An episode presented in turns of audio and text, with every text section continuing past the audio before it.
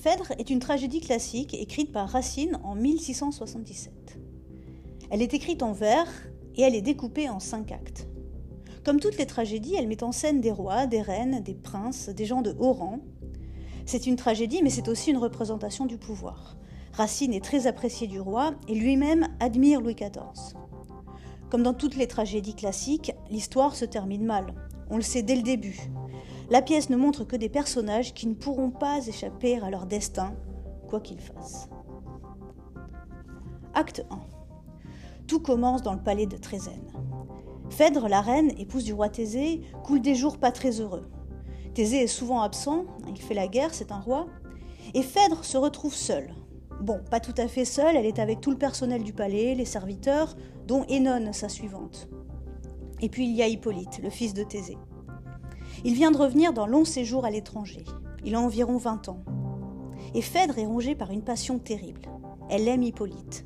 Elle est amoureuse du fils de son mari. C'est un amour interdit, immoral. Phèdre en est très malade. Mais elle n'explique à personne la cause de son mal et tout le monde s'inquiète. On annonce la mort de Thésée. Phèdre se prend à espérer. Acte 2. Phèdre est troublée par l'annonce de la mort de son mari. Elle croise Hippolyte dans le palais, et dans une longue tirade, elle lui avoue son amour. Hippolyte est horrifié, surtout qu'il aime Aricie, une jeune prisonnière qui est la fille des ennemis de son père. C'est complexe. Honteuse, Phèdre essaie de se tuer avec l'épée d'Hippolyte. Non l'en empêche. Acte 3. Coup de théâtre. Thésée n'est pas mort et il revient au palais. Phèdre est paniquée son état se dégrade encore. Parce qu'elle a avoué cet amour coupable, elle songe encore à se suicider. Et Non, qui veille sur sa maîtresse, Phèdre a une idée. Phèdre doit faire croire à Thésée que c'est Hippolyte qui est amoureux d'elle, hein, le contraire de la réalité. Comme ça, Phèdre pourra rester au palais.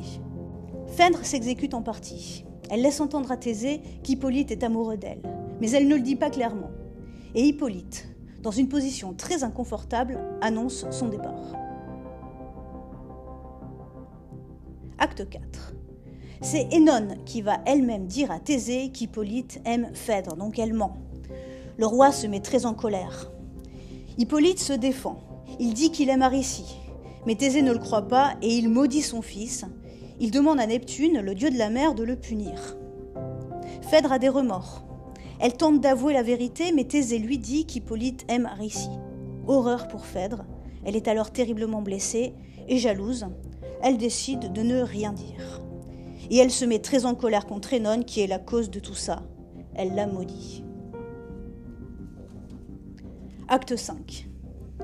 Hippolyte et Aricie décident de s'enfuir ensemble. L'air du palais est irrespirable. Thésée, de son côté, a des doutes. Il veut interroger Énone au sujet d'Hippolyte mais elle vient de se suicider. C'est en discutant avec Aricie qu'il comprend enfin que son fils est innocent. Thésée supplie alors Neptune de ne pas punir son fils. Hein, il est innocent, mais c'est trop tard. Un serviteur du roi, Théramène, arrive et il raconte au roi la mort de son fils, dévoré par un monstre marin.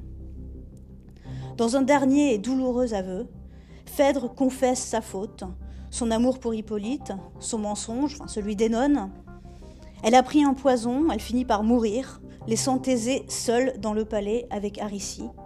Il adopte Aricie. Dans cette pièce, euh, Racine montre la passion d'une femme. Passion amoureuse, jalousie, colère, rage. Il en donne une vision très négative. Phèdre meurt de cette passion, de sa culpabilité, de cet amour interdit. La pièce a une portée morale, c'est la passion qui est ici condamnée.